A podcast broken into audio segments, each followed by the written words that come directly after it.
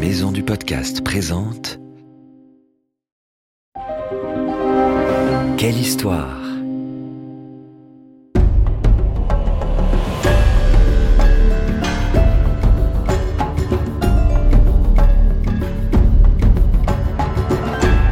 Entre dans la légende. Ulysse, Athéna, Thor, Anubis, le roi Arthur et bien d'autres. Quelle histoire te fait découvrir les mythes et légendes du monde entier comme tu ne les as jamais entendus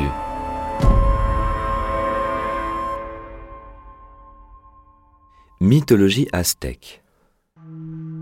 Les Aztèques. Les Aztèques, un peuple d'Amérique centrale, s'installent dans la vallée de Mexico au XIVe siècle où ils fondent leur capitale Tenochtitlan. On le sait grâce aux explorateurs espagnols, les conquistadors, surnommés ainsi pour avoir participé à la conquête des Amériques au XVIe siècle, mais aussi grâce au Codex. Ce sont d'immenses livres sacrés en forme d'accordéon qui peuvent mesurer jusqu'à 15 mètres de long. On y apprend la façon dont les Aztèques vivent, font la guerre et expliquent le monde qui les entoure dans leurs récits mythologiques. Le premier dieu. L'histoire commence bien avant la création du monde, quand l'univers n'est encore qu'un grand vide. Soudain, Ométéotlé surgit du néant. Le tout premier dieu vient d'apparaître. Il incarne la dualité, une idée qui régit la pensée aztèque. Chaque chose s'équilibre grâce à son contraire. Le masculin existe grâce au féminin, ou encore le blanc grâce au noir. D'ailleurs, même Ométéotlé est double, car il cache à l'intérieur de lui deux autres divinités, Ométékoutli et Omessiualtlé. Ensemble, ils donnent vie à quatre nouveaux dieux qui, les uns après les autres, vont façonner des mondes. La légende des quatre soleils. Les dieux vont, à tour de rôle, créer le monde, éclairé par un soleil différent. Le premier, celui de Tezcatlipoca, est habité par des géants. Il s'achève après 700 ans d'existence, quand des jaguars dévorent la terre. Le second est l'œuvre du dieu Quetzalcoatl, le serpent à plumes. Le troisième, créé par Tlaloc, est détruit par une pluie de feu. Tous ses habitants sont transformés en dindons. Le quatrième, modelé par la déesse Chalchiutlicue, disparaît dans un déluge qui durera deux ans. À chaque fois, il faut tout recommencer. Le sacrifice de Nanahuatzin. Depuis le déluge qui a ravagé le quatrième monde, l'univers est plongé dans le noir. Après un long débat, les dieux comprennent que l'un d'eux va devoir se sacrifier pour que la lumière revienne. Qui est volontaire? demande-t-il. Tous sont effrayés, sauf Tekusis, Tekatle et Nana Watsin. Mais, le jour venu, seul le courageux Nana Watsin se jette dans les flammes et réapparaît sous la forme du soleil.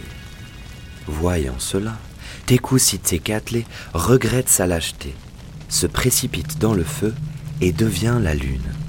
Huitzilopochtli peut alors créer un nouveau monde. Mictlan. Selon les Aztèques, le monde se divise en treize cieux et neuf mondes sous terre. Les dieux vivent en haut, dans les mondes célestes. À l'opposé, on trouve le Mictlan, le dernier des mondes souterrains au centre de la terre. C'est un lieu obscur où se rendent les âmes indignes. Elles y sont guidées par le dieu à tête de chien Xolotlé, le frère de Quetzalcoatl, et doivent passer de terribles épreuves. Au royaume de Mictlan, plus que le désespoir, c'est l'ennui qui règne sous le regard des maîtres des lieux, l'effrayant dieu Mictlan Tekutli et son épouse Mictlan Chuatle. La création des humains. Le cinquième monde créé, il faut désormais le remplir avec des habitants. Après les géants, les singes et les poissons, les dieux décident de créer une nouvelle espèce, les humains. Pour ce faire, Quetzalcoatl descend à Mictlan et obtient de son gardien, Mictlan Tekutli, l'autorisation d'y ramasser les os des créatures qui ont habité dans les anciens mondes. Il s'en empare et réalise un étrange rituel. Il réduit les os en poudre avant de les arroser de son sang. Les autres divinités vont ensuite l'imiter. Les hommes, serviteurs des dieux, viennent d'être fabriqués. Et l'homme mangea du maïs. Les dieux s'interrogent. Avec quoi va-t-on pouvoir nourrir cette nouvelle espèce? Un jour, Quetzalcoatl croise une fourmi rouge appelée Ascatlé. Celle-ci tient entre ses mandibules un petit grain de maïs rond et doré. Où as-tu trouvé ça? demande le dieu. Ascatlé refuse de dévoiler son secret, mais Quetzalcoatl est malin. Il se transforme en fourmi avant de suivre son ami jusqu'à sa réserve de maïs, cachée dans la montagne. S'emparant d'un grain, il le montre aux autres dieux.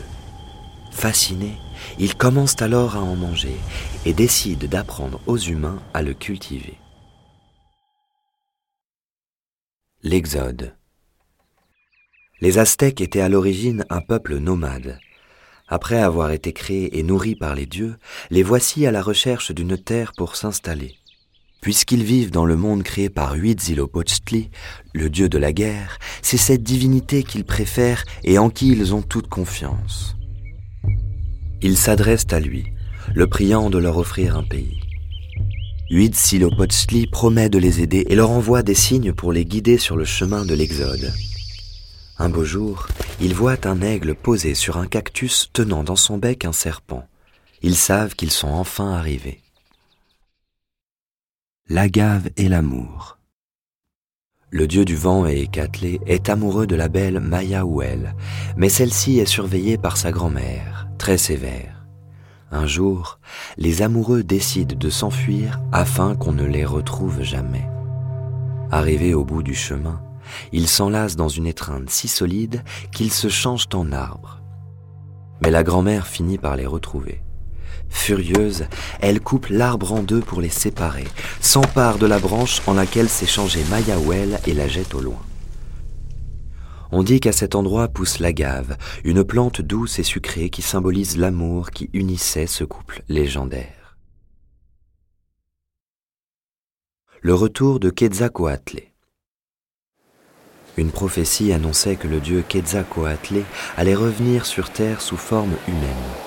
Les Aztèques attendaient son retour sans imaginer que cela précipiterait leur chute. En 1519, lorsque les Espagnols arrivent au Mexique sur d'immenses bateaux, les Aztèques sont très impressionnés et ils pensent que la prophétie se réalise. On dit que l'empereur Moctezuma aurait accueilli les envahisseurs à bras ouverts et même laissé son trône à Cortés, le chef des conquistadors. Malheureusement, il ne leur faudra qu'une poignée d'années pour réduire l'immense empire aztèque à néant. On espère que cette histoire t'a plu et qu'elle t'a donné envie d'en découvrir plein d'autres. C'était Mythes et légendes, une série audio adaptée de la collection de livres des éditions Quelle Histoire.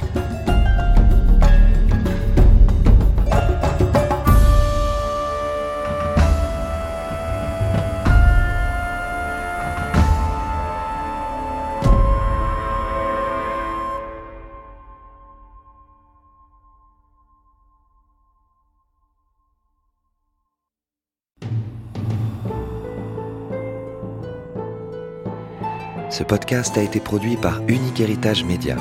Retrouve toutes les informations sur maisondupodcast.fr.